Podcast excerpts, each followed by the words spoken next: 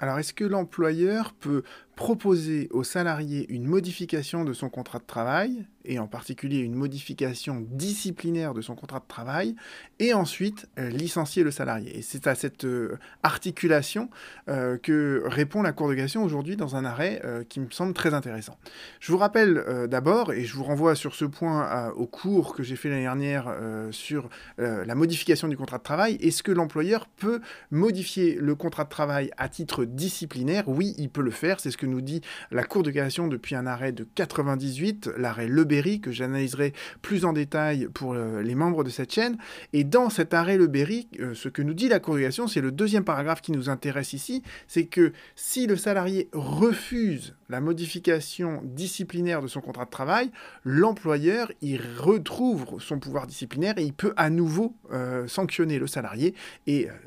généralement, la sanction euh, qui apparaît à ce moment-là, c'est le licenciement, le licenciement disciplinaire. Et là, la Cour de cassation statue sur une toute autre euh, configuration, c'est que vous avez l'employeur qui propose au salarié, et ça apparaît en fait dans la lecture de la motivation de la Cour d'appel,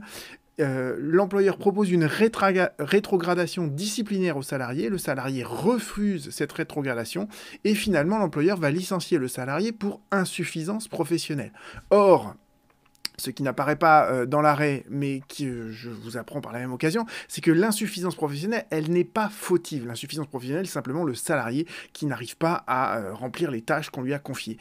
donc vous voyez bien que là, la cour les faits de l'espèce font qu'il y a un changement de registre. La modification du contrat de travail, elle était disciplinaire, le licenciement, lui, ne l'est pas. Et la Cour de cassation nous dit, eh bien voilà, selon l'article du Code du travail sur le, licenciement, la seule chose qui importe en fait, c'est le motif qui est énoncé dans la lettre de licenciement, et c'est ce motif qui détermine si on est en présence d'un licenciement disciplinaire ou non disciplinaire. Et peu importe ce qui s'est passé avant, peu importe que l'employeur ait proposé une modification disciplinaire du contrat de travail pour finalement euh, y renoncer euh, face au refus du salarié. Donc je trouve que c'est un arrêt qui est intéressant, qui montre qu'on peut parfaitement de changer de registre entre une modification du contrat de travail proposée à titre disciplinaire, puis un licenciement qui, lui, n'est pas disciplinaire, qui peut être une insuffisance professionnelle, voire même un licenciement économique, ça pourrait s'imaginer